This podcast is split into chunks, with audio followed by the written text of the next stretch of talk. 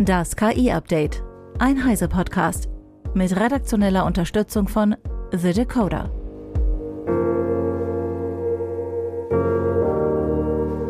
Ich bin Isabel Grünewald und dies sind heute unsere Themen. Bis 2035 kein Arbeitsplatz mehr ohne KI. Automatisierte Sprachmodelle mit Prompt to Model. Benchmarks für KI-generierten Bioinformatik-Code und spielerisch das Verhandlungsgeschick mit ChatGPT testen. Hubertus Heil will sowohl Arbeitgebenden als auch Arbeitnehmenden den Einsatz von KI näher bringen. Um Arbeitnehmerrechte nicht zu schwächen, sollen dafür spezielle Regeln erarbeitet werden. Christina Beer aus dem Heise Online Newsroom mit den Einzelheiten. Bundesarbeitsminister Hubertus Heil möchte, dass mehr KI genutzt wird, unter anderem in der Verwaltung oder auch in kleinen und mittleren Unternehmen.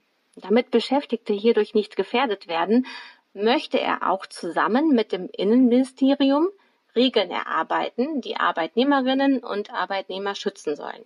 Zum Beispiel, dass die Arbeit sich nicht zu stark verdichtet oder Angestellte ständig überwacht werden.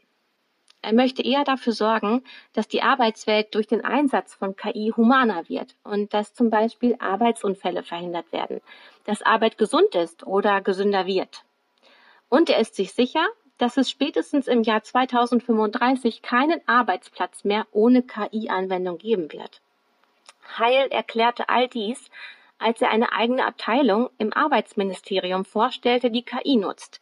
Sie heißt Denkfabrik Digitale Arbeitsgesellschaft und dort werden Entwicklungen des Arbeitsmarkts beobachtet. Mit der KI namens Horizon Scanning werden rund 200 Millionen Textquellen durchgearbeitet um Arbeitsmarkttrends zu erkennen. Für die Bundesagentur für Arbeit sieht er auch Chancen in der Nutzung von KI. So könnte eine KI zum Beispiel dabei helfen, Arbeitssuchende und passende offene Stellen besser zueinander zu bringen. Dankeschön, Christina. Epic Games CEO Tim Sweeney hat erklärt, dass der Epic Game Store Spiele akzeptieren wird, die auch mit generativer KI erstellt wurden. Steam hingegen, als die größte Plattform für PC-Spiele, lehnt aktuell immer wieder Spiele von EntwicklerInnen ab, die generative KI für ihre Spiele einsetzen. Als Grund nennt Valve, das Unternehmen hinter Steam, die unklare Rechtslage bezüglich des geistigen Eigentums generativer KI-Modelle.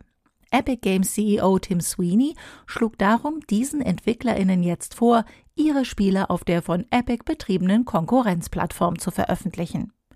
Diese würde Spiele nicht aufgrund der Verwendung neuer Technologien verbieten. Sweeney glaubt, dass Spiele, die eine Mischung aus von Menschen geschaffenen und KI-generierten Inhalten enthalten, als Ganzes geschützt werden können, auch wenn einige spezifische Assets für sich genommen nicht geschützt sind. Prompt to Model ist ein System, das benutzerdefinierte Sprachmodelle aus einer Textbeschreibung erstellt und so die Entwicklung spezialisierter KI-Modelle für Nicht-Experten ermöglichen soll. Es automatisiert die Generierung solch maßgeschneiderter Sprachmodelle, die in einigen Fällen GPT 3.5 Turbo übertreffen können und dabei bis zu 700 Mal kleiner sind. Dafür sucht Prompt-to-Model anhand des Prompts nach passenden Trainingsdaten, generiert zusätzlich passende Trainingsdaten über OpenAIs GPT 3.5, wählt auf Hugging Face ein passendes KI-Modell aus und trainiert es mit den gesammelten Daten. Max Schreiner von The Decoder erklärt. Prompt-to-Model soll keine GPT-4-Alternative schaffen, sondern als automatisierte Pipeline für spezialisierte NLP-Modelle dienen. Diese können eine bestimmte Aufgabe sehr gut erledigen, sind deutlich kleiner als große Modelle und laufen daher auch auf schwächerer Hardware. Das Team evaluierte die Ergebnisse von Prompt-to-Model in drei Benchmarks. In zwei Aufgaben übertrafen die resultierenden Modelle GPT 3.5 Turbo das Modell hinter ChatGPT, obwohl sie fast 700 mal weniger Parameter haben. Im dritten Benchmark lag Prompt-to-Model jedoch deutlich hinter dem OpenAI-Modell die Tatsache, dass das Team das OpenAI-Modell zur Datengenerierung verwendet, ist wahrscheinlich auch die größte Einschränkung von Prompt-to-Model, denn OpenAI verbietet die Verwendung der eigenen Modelle für das Training möglicher Konkurrenzprodukte und das macht Prompt-to-Model für kommerzielle Anwendungen unbrauchbar. Das Team untersucht aktuell jedoch die Integration großer Open-Source-Sprachmodelle um die Abhängigkeit von proprietären APIs zu umgehen. Dann wäre das System auch für kommerzielle Anwendungen nützlich und könnte Unternehmen dabei helfen, spezialisierte Sprachmodelle für ihre Aufgaben zu implementieren. Dankeschön, Max. Forschende der Yale University von Google DeepMind haben kürzlich den Biocoder vorgestellt. Das ist eine Benchmark zum Testen von KI-Modellen bei der Generierung von bioinformatik-spezifischem Code. ChatGPT und spezialisierte Coding-Modelle werden für immer komplexere Aufgaben eingesetzt. Die Bioinformatik stellt dabei eine besondere Herausforderung dar, etwa aufgrund der Menge an Domänenwissen und komplexen funktionalen Abhängigkeiten. Biocoder soll helfen, die Fähigkeiten von Coding-Modellen in diesem Bereich zu testen.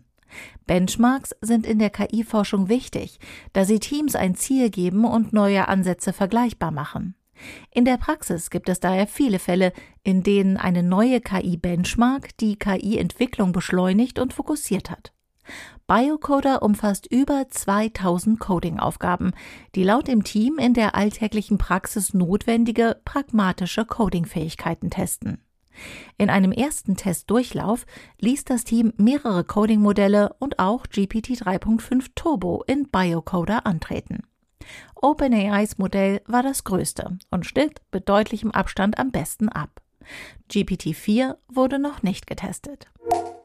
Mit Bargainer AI kann jetzt jeder das eigene Verhandlungsgeschick und die eigene Argumentationsfähigkeit in ChatGPT testen. Im Browser-Game verhandelt man mit einem ChatGPT-Uhrenverkäufer, Thaddeus TikTok, über den Preis einer antiken Uhr. Das ultimative Ziel? ChatGPT schenkt dem Spielenden die Uhr. Das Spiel belohnt oder bestraft Verhandlungsgeschick. Bei zu frechen Angeboten lässt der KI-Uhrmacher den Spieler einfach stehen. Der Einsatz von ChatGPT als Uhrmacher und Verkäufer ermöglicht kreative Lösungen. So bekam eine Person die Uhr sogar geschenkt. Ihre Lösung? Sie ließ sich als Lehrling anstellen und versprach, den Laden später weiterzuführen. Technologien wie ChatGPT werden in Zukunft auch in komplexeren Videospielen zum Einsatz kommen. Nvidia hat erst kürzlich ein Chatbot-System vorgestellt, das speziell für Videospielcharaktere entwickelt wurde. Künstliche Intelligenz hält auch Einzug im Amateurfußball. Das österreichische Startup Zone 14 macht bislang teure Analysen auch für Amateurvereine leistbar. Das Unternehmen vermietet für weniger als 300 Euro monatlich ein Gehäuse mit Rechner und Doppelkamera, die ein Spielfeld erfasst. Algorithmen werten das aufgezeichnete Geschehen dann in der Cloud aus. So erhält der Trainer umgehend statistische Auswertungen. Neu im Angebot ist Computer Vision, das einzelne Spieler verfolgt und deren Bewegungen auswertet, ganz ohne GPS-Tracker. Ganz ausgereift ist das System noch nicht. Auf der Roadmap steht noch die automatische Erkennung von Toren, Schüssen und Pässen. Doch schon jetzt seien die Auswertungen wertvoll, sind sich die drei Gründer sicher. Die Statistiken helfen demnach Amateurteams beim Taktiktraining und Aufstellung der Mannschaft. Gleichzeitig würden fundierte Entscheidungen auf Basis statistischer Erhebungen die Motivation der Spieler heben, weil Trainerentscheidungen damit besser nachvollziehbar seien. Das war das KI-Update von Heise Online vom 5. September 2023. Eine neue Folge gibt es jeden Werktag ab 15 Uhr.